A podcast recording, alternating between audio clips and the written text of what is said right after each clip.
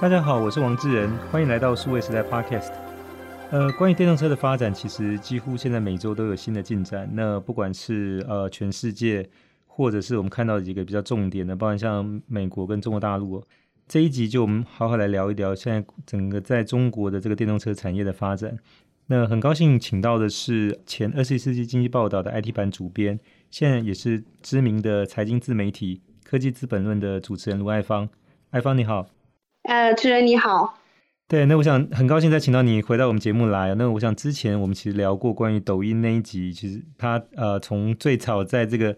今日头条底下的一个这个小的一个一个单元，后来发展成一个现在全世界轰动的一个应用哦，整个听众的反响也非常好。那这一集我想就是也很机缘巧合，再请你回来谈这个就是关于现在整个电动车行业的发展。那当然这个有个背景是说，因为在十月十二号的晚上，其实我接受了这个爱方的邀请，在他的这个呃科技资本论直播间，其实我们做了一个呃节目哦。那这个题目，我想是爱方也定得非常好，就是关于现在中国有两家非常指标性的公司，一家是吉利汽车，它宣布要做手机，做的是高端智能手机；那另外一家是原本做手机的公司叫小米，那现在也是全世界销量排前两名的公司。那在之前宣布要做电动车。所以之前这个直播的题目定的是说，关于吉利要做手机跟小米要造车，哪一个更容易成功哦？那我想那一天其实晚上，我跟爱方这边其实我们也有一个一个很就是全面的关于这个题目的一个讨论，那反响也很好。那包呃，我后来在把这个消息贴在我的脸书 FB 上面，其实已经是大概晚上接近十一点了，就发现到了十二点多，其实还有很多朋友在给我点赞，然后询问说哪里可以看到这个直播的回放哦。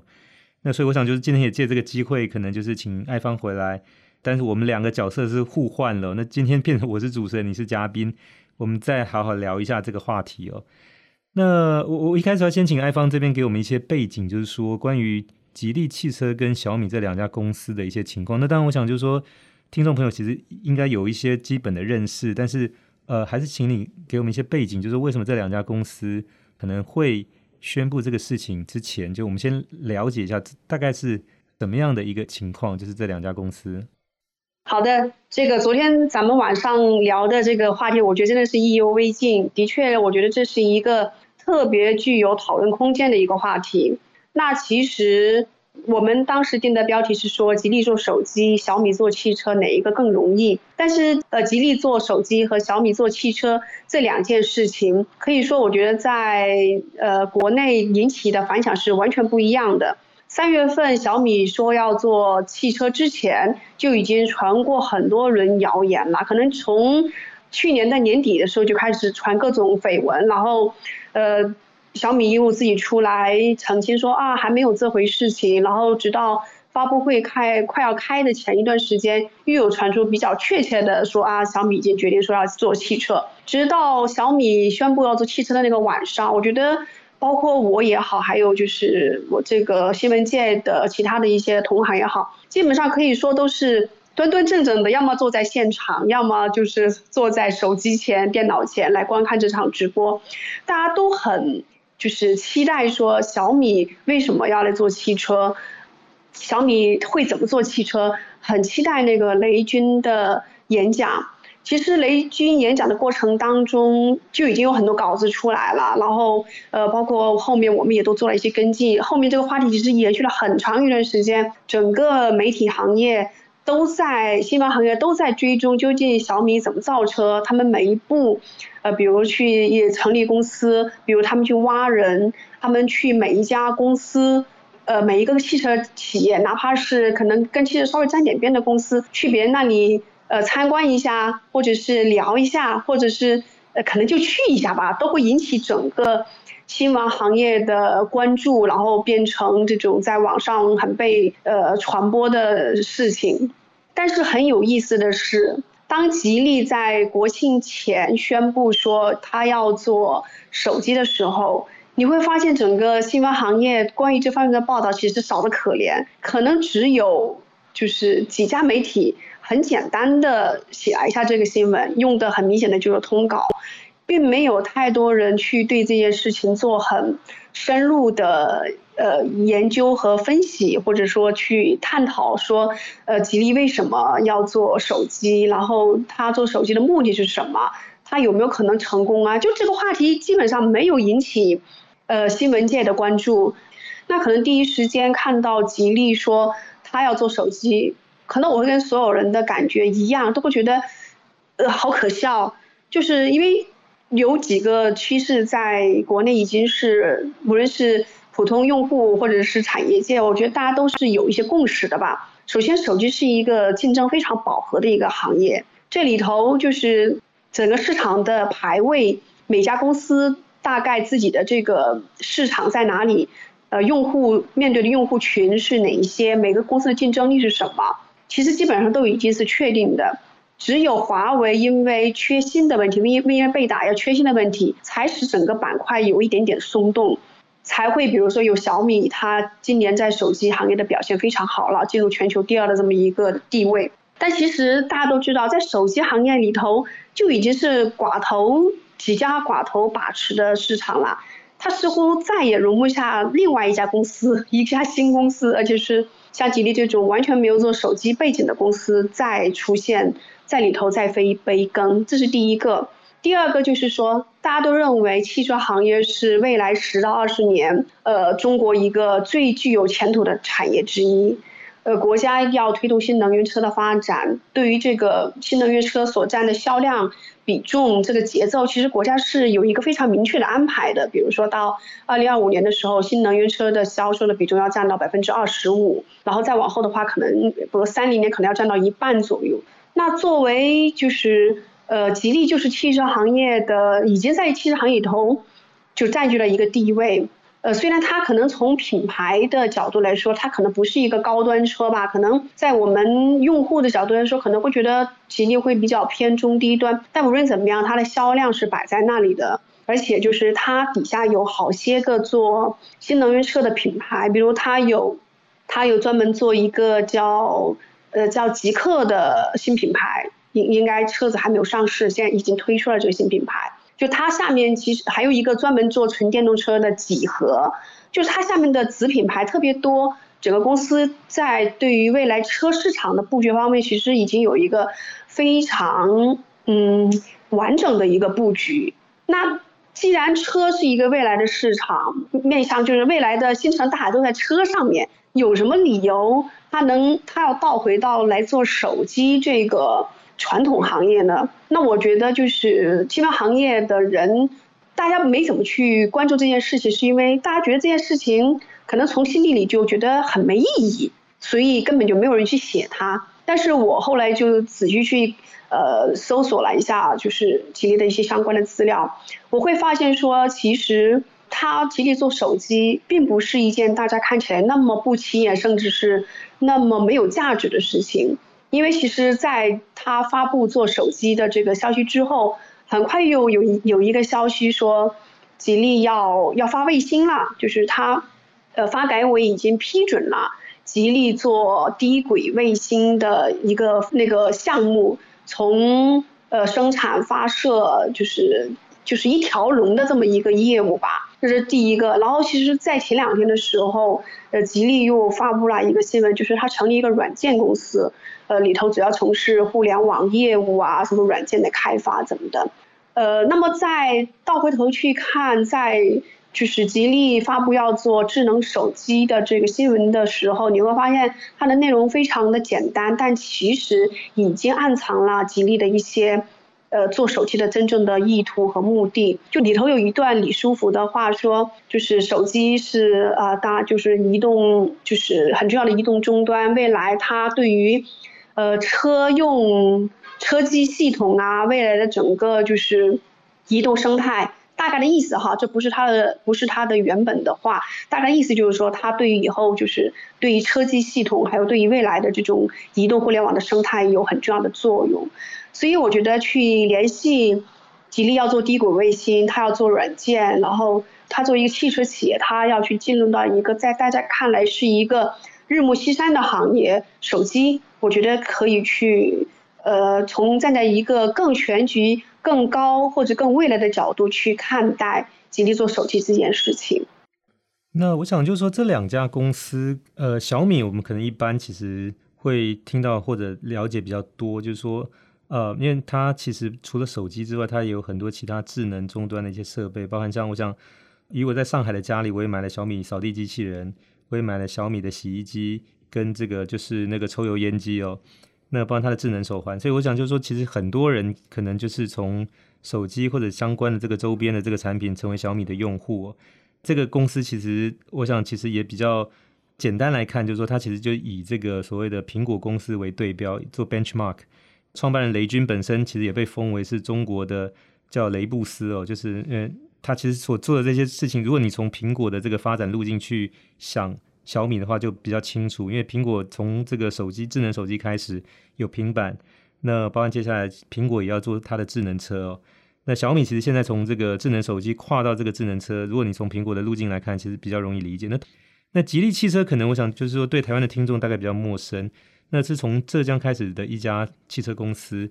那目前我我想过去这几年可能最知名的一个动作就是它收购了这个瑞典的 Volvo 汽车。那在大陆叫沃尔沃，在台湾翻译叫比较我们比较简单直白叫富豪汽车哦 Volvo。那这个大概是吉利汽车可能在就是。比较被广为人知的。那当，呃，他的创办人李书福其实原先跟汽车行业没有渊源，但他一辈子的志向就是要做汽车，所以即便中间也经过很多的一些困难等等，总之是说他把这个吉利汽车也打造成现在在中国市场里面也是属于本土的有影响力的其中呃一家公司哦。吉利要跨进来做智能手机，我想当。呃，如 iPhone 刚才描述是说，因为智能手机其实已经是处于一个成长的一个高峰，它现在大概就是一个持平跟一个很小幅度的成长的一个一个情况哦。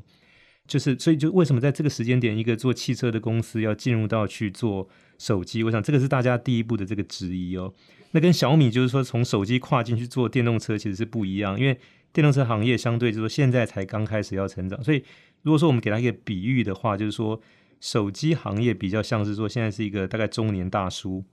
就是大概已经到这个年龄，大概也定型了。就是你在看他未来，其实当也许还有二二到三十年的这个光景，但是呢，你说这个人要有再有大的这个发展或者改变是比较难哦。电动车这一块其实比较像是一个两三岁的小孩刚学会走路，接下来你看到他可能开始会跑，会学说话，然后开始去学校上学学学东西，然后可能他的这个知识会很快打开，然后整个人的个子会一下子可能每隔一段时间就会继续长高，这样子就是那两个行业现在是处于这样的一个情况，所以你就变成说小米它作为一个处在中年大叔的行业，去想办法跨到一个小孩子的这个领域来，这个是比较能理解的哦。那吉利相对是说，你现在虽然在燃油车这个领域也是相对比较属于成长，比较已经受限，因为接下来都要换成是这个所谓新能源车、电动车。照理讲就是说，我们看到其他国外的这个，比如像美国的通用福特，或者像日本的丰田，或者像德国的这个所谓的这个大陆叫大众，台湾叫福斯，就 Volkswagen 这个车，就是说都很积极在发展，就是要么就是油电混合，要么就是单纯的电动车哦。那当，吉利现在其实也有他在做电动车的这个计划。但是它比较特别的是说，他又回去要发展一个完全他不熟悉的这个智能手机的这个领域，所以这个是外界比较难理解，就是因为你没有看到其他的这些丰田或者是 Volkswagen 还是说通用、福特在去做所谓的智能手机这件事情哦。特别是说，刚才艾芳你也帮我们整理，就是说他其实除了这个智能手机之外，他其实也在更早之前宣布了他要去发展火箭跟这个所谓低轨道卫星通讯的这样的一个领域里头。所以，如果说我们说小米的这个雷军对标是这个 Steve Jobs 的话，看起来这个吉利汽车的李书福对标就是 Elon Musk 了。因为因为 Musk 他有这个就是特斯拉电动车，有 SpaceX 发展火箭的，有 Starlink 接下来要做这个低轨道卫星的。所以李书福等于他对标对象就是 Elon Musk，他要做成是中国的马斯克这个概念吗？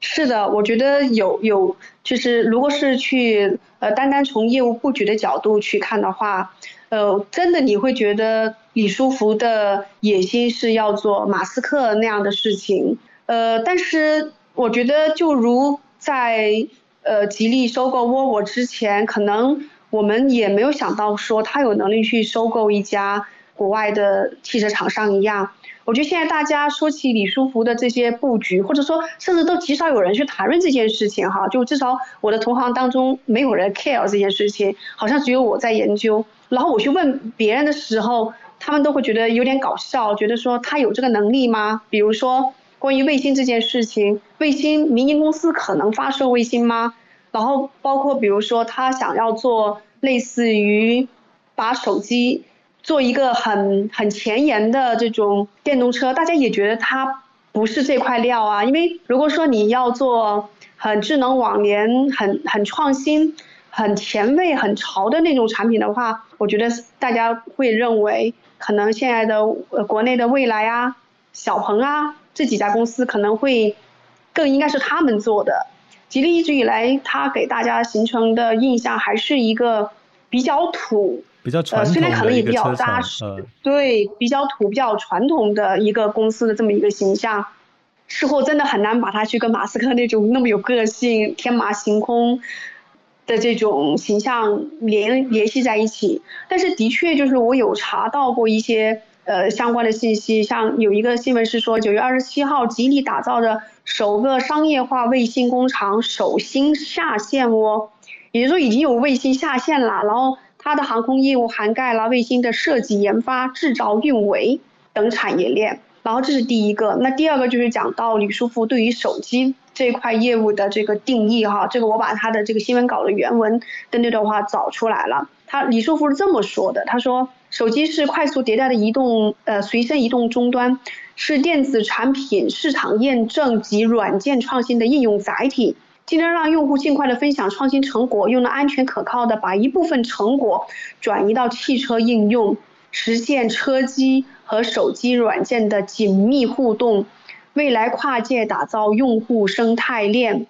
依法构建企业的护城河，大势所趋。然后他认为手机是连接车联网、卫星互联网，打造丰富的消费场景，做强生态圈，为用户提供便捷、智能、万物互联的多屏互动生活。其实这段话讲的有点绕口哈，但是我发现这段话其实信息含量非常的丰富。相当丰富，因为我觉得它有几个关键字哦，一个是车机，一个是软件。那我想这两个是非常关键的。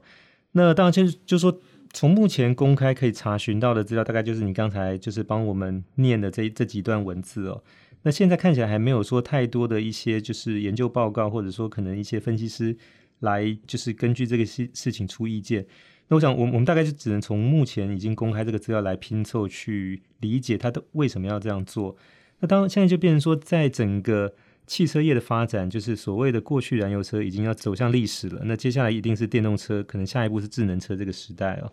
那这个过程当中就会变成说，它其实的主力以后就不是在传统机械的部分，更多会是在所谓电子的部分，那跟软件的部分哦。我大概可能试图去从一个比较局外人来理解这件事情，是说我们在过去的这个所谓的汽车的燃油车的时代里面，大概有百分之四十。会是在这个所谓的引擎的跟它的驱动系统跟底盘这一块哦，另外的百分之六十大概就其他的车体啦，包含就是说可能你车内用的，包含这几年增加了这个所谓的电子的这个部分哦。但是呢，就是说现在我们进到这个电动车的时代里头，这个成本结构起了很大的变化，就是说你现在的这个电池加上马达的系统加底盘，大概是占百分之四十哦。接下来就包含就是说你用到的这些电子零件，包含这个芯片的部分，包含就是软件的部分。大概会接近到百分之三十到四十哦，那意思是说，它整个车体结构就过去传统机械的部分加上这些零件，大概就占可能百分之二十多一点而已。所以对传统车厂来讲，就变成是说，如果我改变去做电动车，但是我不掌握我这个核心的话，那以后就变成它会逐渐被边缘化了，就是它可能忙了半天就只是去组装一台硬件的这个车子哈。这个情况下就变成说，既然这个所谓的核心开始往这个呃，就是电子跟这个软件的部分，那我想特别是在这个所谓的软件的部分，我们可以来看，就是说以后的这个车子的操控的这个应该会有一个系统，跟上面有一些所谓呃应用程序的这个部分哦。那就是，那这个整个车子的操作的体验会不会比较接近？就是说我们现在在操作这个所谓的智能手机，用这个所谓触屏。触控屏幕的方式，然后点选几个这个 app，然后就是包含这个 app 还可以自己可能不定期的，就是由云端来帮你迭代升级哦。那再加上就是说，是不是可能更方便？以后可以用类似像语音 Siri 这样的方式去操控哦。那我想就是说，其实智能手机从零七年 iPhone 第一代发展到现在，就九月份刚第十三代出来。我想它其实很重要一件事情是说，它把所谓的这种智能终端的操作的界面跟体验给了一个定义哦。那这个我想是全世界现在就是说，大家因为这个使用智能手机所积累下来的这个就是共同的这个经验，其实是存在的。那将来就变成说，各种产品都在想办法电子化。我想汽车是一个好，那我们现在看，其实手表也是，以后可能会有更多，包含家里的冰箱、空调等等等哈。那比如说像现在亚马逊已经开发出这个 Echo 这个智能音箱哈。那微软也有所谓 Cortana 的这种所谓的就是语音助理的这种用用声音去可以操控的，那就变成说以后类似像这样子的一个各种产品都在智能化，是不是对使用者来讲，我需要去学习不同的操作界面，去使用不同的工具？我想那个会是一个麻烦的事情。那如果说就有一种界面是大家所熟悉的，可以去操控各种不同类型的产品，我想那这个对多数人来讲是很方便的，也有助于这些产品的销售跟普及。那但我我觉得就是说，他要跨进去生产手机，因为现在还没有很清楚的新闻说到底吉利要跨入这个高端智能手机，是说他自己会有工厂来生产，还是说他委由外面的这些代工厂来组装？就是现在这个还没有看到。那我我想比较合理的判断应该是说，对他来讲，应该那个重心是在他其实是想要借由手机来开发那个操作系统，取得那个界面，将来用在他的汽车上面哦。但是如果他单纯只有软件跟系统的话，那可能不会有其他的手机厂商来授权使用它这个这个系统，那就变成它得有自己的手机先安装在这里面，想办法把这个量先冲大之后，再吸引可能其他的汽车厂商或者其他的手机硬件厂商来授权使用它这个系统。所以我想这个从一个局外人大概就是说从这些消息拼凑起来，大概做的一个推论。可能这个会是比较接近，就是说，可能为什么他会想做这件事情的一个源头。对，我觉得你的这个推论其实非常的合理，而且我觉得就是在整中国的汽车行业，或者说呃整个科技行业，我觉得有几个共识是大家已经达成了的，呃，就是对于未来的就是智能汽车，或者说从现在开始吧，大家认为是软件定义汽车，大家认为未来汽车的。呃，赚钱的模式不仅仅是说靠卖硬件本身，因为现在卖汽车，汽车厂商，呃，汽车生产出来之后出厂之后，其实跟厂商其实已已经没有太大关系了，因为接下来就是四 S 体系，他们去销售，他们去做售后服务。但是未来的呃智能汽车厂商，他用户是紧紧的掌握在他自己手上的，他用他自己的互联网的渠道去销售。汽车，比如像蔚来，他用他的 APP 去卖车呀，呃，包括像传统的车厂，他们做的新能源车，比如广汽埃安，他们现在也是用广汽埃安的 APP 去呃销售，就是大概有百分之四十的用户是通过他的 APP 去订购他的汽车产品的，你可以在上面做你很个性化的配置的选择，然后他们这些厂商都会有。呃，自己的线下店，这线下店有可能是自己直营的，也有可能是跟别人合作的。那线下店主要是说让你去做一个体验，但是真正你去买这个，买这个汽车本身的这个选配置，你下单的这个过程，其实是通过 APP 来实现的。那其实这里头就是所谓的，那其实 APP 本身也也可以说是一个软件吧。就是我觉得这个业界已经达成了共识，就是未来对于。呃，手机对于汽车公司来说，软件定义汽车。那除了比如说销售这个渠道的跟之前不一样，还有就是以前可能大家就是汽车厂商除了赚硬件的钱，他可能赚不上你别的什么钱了。但以后可能比如说汽车是 OTA 的，你可以通过不停的来更新汽车里头的一些软件，呃，会有新的一些功能，可能要收费。比如像特斯拉，其实它的这个自动驾驶包，它其实就是收费的一个项目嘛。你的自动驾驶的能力可能每隔多长时间你可能会提升一些，那你有可能在里头，你如果你要你你需要提升，你要去更新自己的这个自动驾驶的能力，你可能要需要付钱，或者说我每隔我每个月订阅你的这个服务，每个月付多少钱给你，就是软件定义汽车这个，我觉得这个在业界来看已经是呃完全没有一点争议的，只是说现在可订阅的软件可提供的服务现在还很少。大家没有一个很切实的感受，说好像我可以在目前的新能源车上就能够就就需要花钱去买业务，或者说能能花钱买到的业务其实非常非常少。现在大家还没有一个很很切实的感受，但是我觉得这是一个未来的趋势。呃，我想，因为他其实你刚才念到他的新闻里面，他提到就是从手机到车机，所以呃，车机我想其实以后的长相的样子应该也会很像手机，只是说可能它是牵在这个汽车的仪表板上面，或者说可能也许它是可以可拆卸，就是当你离开车子是可以把它拿起来，可能随身带着像手机哦。呃，我想就是说，其实将来的，就是过去我们在谈，就是说所谓的开车开车，就是说指的是你把手放在方向盘上大部分时间哦。那以后就随着这个电动车下一步到智能车，就是说这所谓开车的意思，就是你可能它以后就你手大部分时间不是在方向盘上面，而是说你是在那个触控屏上面哈。那包含可能你是用语音的方式去操控这个整个开车这个系统，所以等于说整个开车的这个过程跟体验，它其实会变得截然不同。那这件事情当然，我想就是说，它其实是整个我们操作智能手机的经验，其实更多会决定以后开车的这个方式哦。当然就是说，从这个来看，就是。整个这个就是电动车，它会变成是说原先的智能手机，再加上传统燃油车两个，就是行业要找到新的出路的共同交集，就是电动车。那特别是说电动车的价值，将来其实更多会在这个软件上面哦。所以我想就说，那这个也让原本小米跟吉利两家不搭嘎的公司，现在有可能将来变成竞争对手了。因为小米现在的这个整个出货量在中国排第一，那世界也是前两名哦，大概跟三星就在伯仲之间哦。那对吉利来讲，就是说，那我如果想要发展这个电动车跟智能车，我肯定是要有一个我自己的这个所谓的呃系统或者是软件跟这个开发应用程序。所以，我我想就说，其实对吉利来说，我倒不觉得说它的重点在于将来它的手机能卖多少量。我我倒觉得就是说，它借由去开发手机这个硬件的产品，去让它的这个软件能够有一个搭载的一个一个载体哦。那这个东西将来就变成说，它更多还可以去结合应用到它的汽车里头去，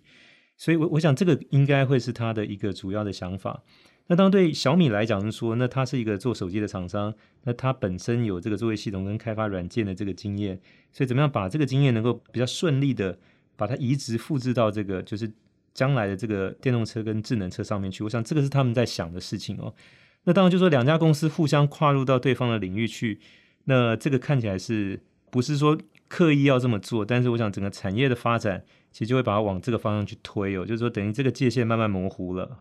那当然就是我我想下一个问题，我是说这两家公司都会自己去设生产线吗？那我倒比较保留，就是说因为我一直看就是小米它不是一个以生产见长的公司哈，所以它过去就是说它有很多的这些就是从手机到这些就是各种智能的产品，其实大部分都是。呃，可能跟它的合作方合作，或者叫代工厂去生产的。接下来电动车，我猜可能也会是这个情况，就变成说，更多其实它可能会去设计出一个样式出来，定义这个规格。那接下来可能生产就会去找到合适的代工伙伴。因为我们现在看到，就是小米在这个方面的布局，其实更多还是在可能跟自驾车有关的系统这上面，因为它先前也也有投资跟收购的这方面一些公司嘛。所以就是，我想这这个方面大概也比较清楚，是说它的整个布局在电动车这一块，其实还会是在比较偏软件跟系统这这个方面的。那吉利我们就比较不好说，因为生产制造是它的强项，就是生产传统的燃油车，其实牵涉很复杂的这些工艺跟程序。那这个部分就是说，手机会不会自己？那当我从我的角度来看，是说它它其实现在蛮容易能够找到一个二线的手机厂商。来帮他贴牌做代工，那这个其实是比较方便，比起他自己可能要来设生产线，就是盖一个工厂买设备进来，然后从头去做这些东西，找团队。就回过头来就是说，其实外面现在就手机的这个行业里头，头部集中的现象已经很明显了。所以你那个不在前三、前四名的这个第一个阵列头部里头的后面的二三线的公司，其实生存会越来越辛苦。所以我想这个其实。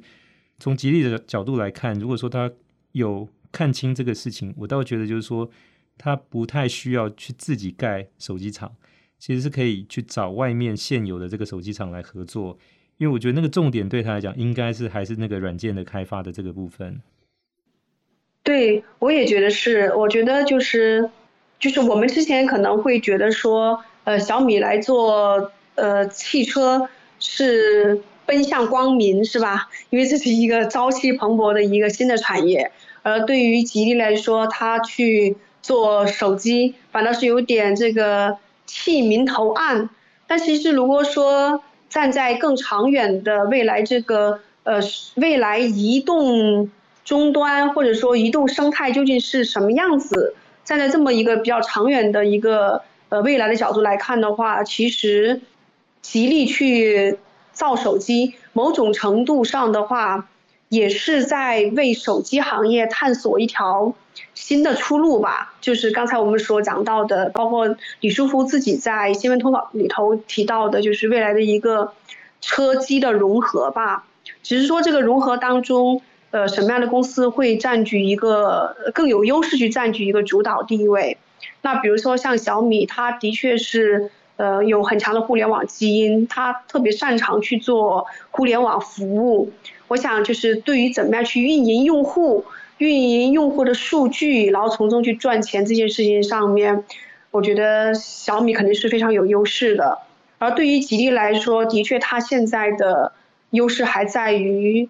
呃，它的硬件的生产，它能不能从一个硬件厂商转型成一个具有软件和用户运营能力的公司？呃，目前看来，这也是一条很很大的鸿沟，可能这条鸿沟会比小米去做汽车，我觉得一点都不，就两两者难度其实都挺高的。对，我想这个其实是很困难，就是说你从一个硬件生产的公司要转型去做所谓的服务价值这样的厂商，即便是像苹果，现在已经是全世界市值最高的公司，大概已经到二点四兆、二点五兆美金的市值，但它基本上还是个以硬件销售为主的公司，它主要的获利还是来自于销售硬件，特别是光是 iPhone 的销售的利润，大概就占了它整年利润的一半以上哦。那当，苹果它也积累了很多用户的这些数据。但到目前，其实它并就说这一块其实还等于说坐在一个这个金矿的这个上面，还没有努力去认真去开发，因为它光是销售现在硬件这个其实已经够忙的了哈。那当回过头来就说，如果连苹果都还没有办法做到这件事情，我想其他的这个硬件生产厂商，不管在 IT 的行业里头，或者是在这个所谓的汽车行业里头，跟其他的这个业者要碰到的困难就更大。那当，我想回过头来就说，呃，小米去做。电动车跟这个吉利去做手机，我想它其实也反映了两种模式哦。因为小米这个行业，就是说我们过去所习惯的比较是属于 IT 行业，就从早期做电脑，包含服务器，再到手机。那吉利这个代表是从传统的这个汽车跨过来，这个里头虽然就不只是产品的差异，它包含就是它的整个工作模式也有很大的差别。就是说 IT 行业里面采习惯采用所谓的开放的标准。所以这里头就变成说有很多的这些规格零件其实是共享的哦。那我想就是很明显的是说，就是我们过去在个人电脑 PC 这个领域里头，啊，你不管是哪一家的电脑，是 IBM、是康柏、是戴尔、联想、宏基、华硕的，那里面 CPU 要么就是 Intel，要么就是 AMD 哦。那 DRAM 大概就是那几个规格哈，那基本上都是可以共通的。那但汽车行业就不是一个这样的情况，因为相对就是汽车行业。每一款的新车的开发的时间可能至少要五年哦，因为从一开始你车厂去设计，然后出来之后把这个规格交给供应商去生产零件，然后再来就是说供应商生产完回来就再做测试，再到最后这个车子可以上路，这个时间大概平均是四到五年的时间哦。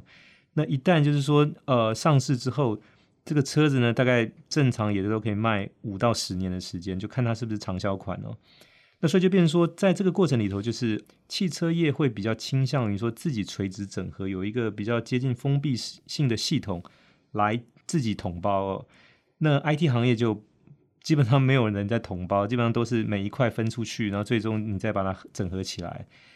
那这个这一块，我想就是说，当然回过头，就是刚才前面我们提到说，其实吉利不只要跨境去生产这个高端智能手机哦。那它包含是说，它也宣布是说，它要去发展火箭，发展这个低轨道卫星通讯。那我想就说，那这件事情当然回过头来就跟它的这个目前要做的这个电动车的关联性，我想就因为很多的这个我们刚才提到所谓的软件或者加值服务，那是在这个现有的这个呃基础之上再往上叠加哦。那当然最直接一块就是跟车联网有关的。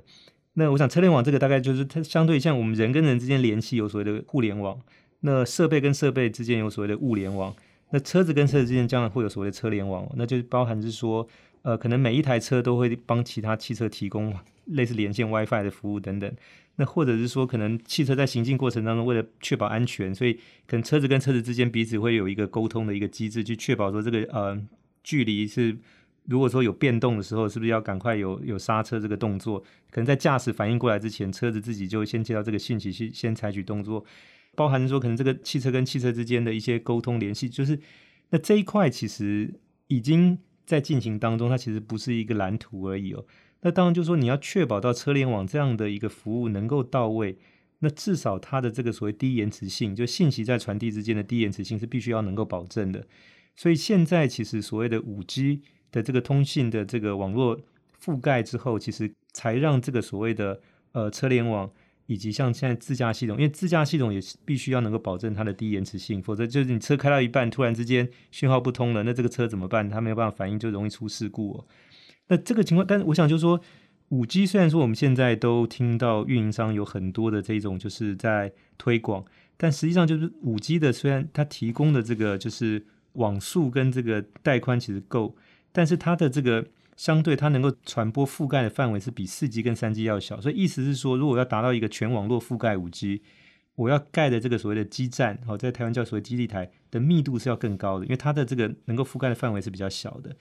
那你要达到就是说全范围去覆盖五 G，那个成本太高，所以就是说通常来看，五 G 有可能在这种所谓比较人口密集的商业区或住宅区提供。但你一旦进到所谓郊区或者农村，它很难在那种就人口比较稀少的地方也提供这个沿线都有五 G 的服务哦。那这个情况之下，就变成你势必是可能跟三 G、四 G 你要有某种程度能够切换。但当你进入到那个所谓三 G 跟四 G 的这个时候，你的自驾系统跟你的车联网的服务能不能保证？那这就是个问号了。那我想现在有很多就是光是从这个。移动通讯这个角度来思考这个问题的，也提出是说，那可能下一代的六 G 是势在必行，但这个六 G 是不是还用这个所谓地面的基站的这种建设的方式去达到覆盖，就不一定了。那有可能如果不是地面来完成，那就由天空来完成了。那就是这个我们提到所谓的低轨道卫星哦，这样的一个服务。那我们现在看到是说，像这个马斯克。它的 Starlink 大概预计就是说要打一万两千颗的这个卫星上低轨道，那低轨道大概在距离地面差不多四百八十五公里的这样的一个高度哦，就提供一个就是呃整个涵盖到就是包含地面、高山、海洋全覆盖这样的一个范围。那由这个来提供就是所谓的联网的话，确保是说它就是一个是没有死角，那第二个是说它就是所谓的没有所谓的延迟性，它就可以达到接近是同步的。那这个我想就是说对于。汽车下一步就是说，除了这个硬件之外，你要提供价值的服务，那就确保它联网的这个不管到什么地方，以及它的速度，这个要能够保证。所以，我们看到是说，其实像马斯克在做这件事情，其实也是一步一步来的哈。那所以就将来如果你是特斯拉的用户的话，那应该是说就是呃，你享受到像这样的一个联网服务是是没有问题的。那对我想吉利汽车来讲是说，那可能他也看清楚这件事情。所以他也在做这方面的布局。所以如果是从这个角度来思考的话，就是说从一个所谓的车联网自驾系统的保证，然后就是先跳过现在的五 G，进入到这个所谓的六 G 的更大覆盖范围。所以看下来就变成说，吉利前面那个可能大家原本觉得是比较不能理解，甚至觉得有点可笑的感觉，是如果从这个角度来解释，它就变得比较合理了。就是从这个角度来说，我觉得吉利的这种布局应该是。很有前瞻性吧，就是我觉得挺超前的，可能现在其他的公司还没有想到这么的一个远景，就是未来要满足这种车，呃，车联网的这种需求所需要的这些条件，但是现在吉利已经开始在为未来去做布局了。从这点角度来说，我觉得吉利还是挺高瞻远瞩的，只是现在大家都会怀疑说，他究竟有没有那个能力去做到这件事情。我刚才就是脑子当中突然闪过一点，就是如果说吉利它要控制整个车机车机的这种操作系统的话，那它有没有可能去支持华为的鸿蒙系统的？因为鸿蒙本身就是一个针对物联网的一个操作系统，它既可以用在手机上，可以用在智能家居、智能设备上面，也会慢慢打通整个车载的系统。那其实作为一个民族企业，如果他就是去加入，因为鸿蒙它现在是一个开源的项目，就是华为把它这套代码应该说是捐献给了中国的开源开放原子基金会。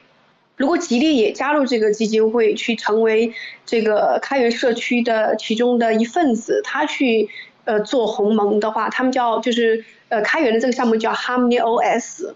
那我觉得其实它并不是一个从零开始的一个项目，它其实是有一个很好的基础吧。然后基于这个去开发自己的一个商业化的版本，这个就是属于你自己的，你自己可以控制的，你你可以自己控制盈利模式的这么一个系统。是，那我想当然你这个建议很好，而而且从吉利的角度来讲，说他现在要同时进行这么多难度高的事情，最好是说找到有现成的合作伙伴，然后大家可能透过合资或者说是什么样的成立这种新的公司的方式来合作比较快，因为所以我想说。当，对吉利来讲，就变成是你尽可能的要缩短你的时间，降低你的难度，你就必须要想办法跟人家合作。但合作这个事情，一定不是说你你赢我输，我输你赢，就是说必须要大家都要拿资源出来，然后共同去承担风险哦。那这个比较接近，就是我们所熟悉的 IT 行业的这种开放标准的这件这个事情来。好，那我们今天的节目很谢谢，就是呃卢爱芳科技资本论的主持人。来跟我们分享了，就是他所看到的现在整个在中国大陆市场的这个电动车行业里面非常重要的两个变化，一个是吉利汽车要跨入去做智能手机，一个是小米原本手机厂商现在跨入去做电动车的一些新的一些一些动态。谢谢爱芳，嗯，谢谢主持人，呃，也谢谢各位听众的收听，希望大家会喜欢这一集的内容哦。那我同时在这边预告说，我们这周四会请到是前联电的荣誉董事长薛明志，也到我们节目来谈他所看到的，从台湾的这个角度来看，我们本地的电动车的业者可能有一些什么样的机会跟发展的可能性，也请大家按时收看。那谢谢大家今天的这个收听，我们下期再会。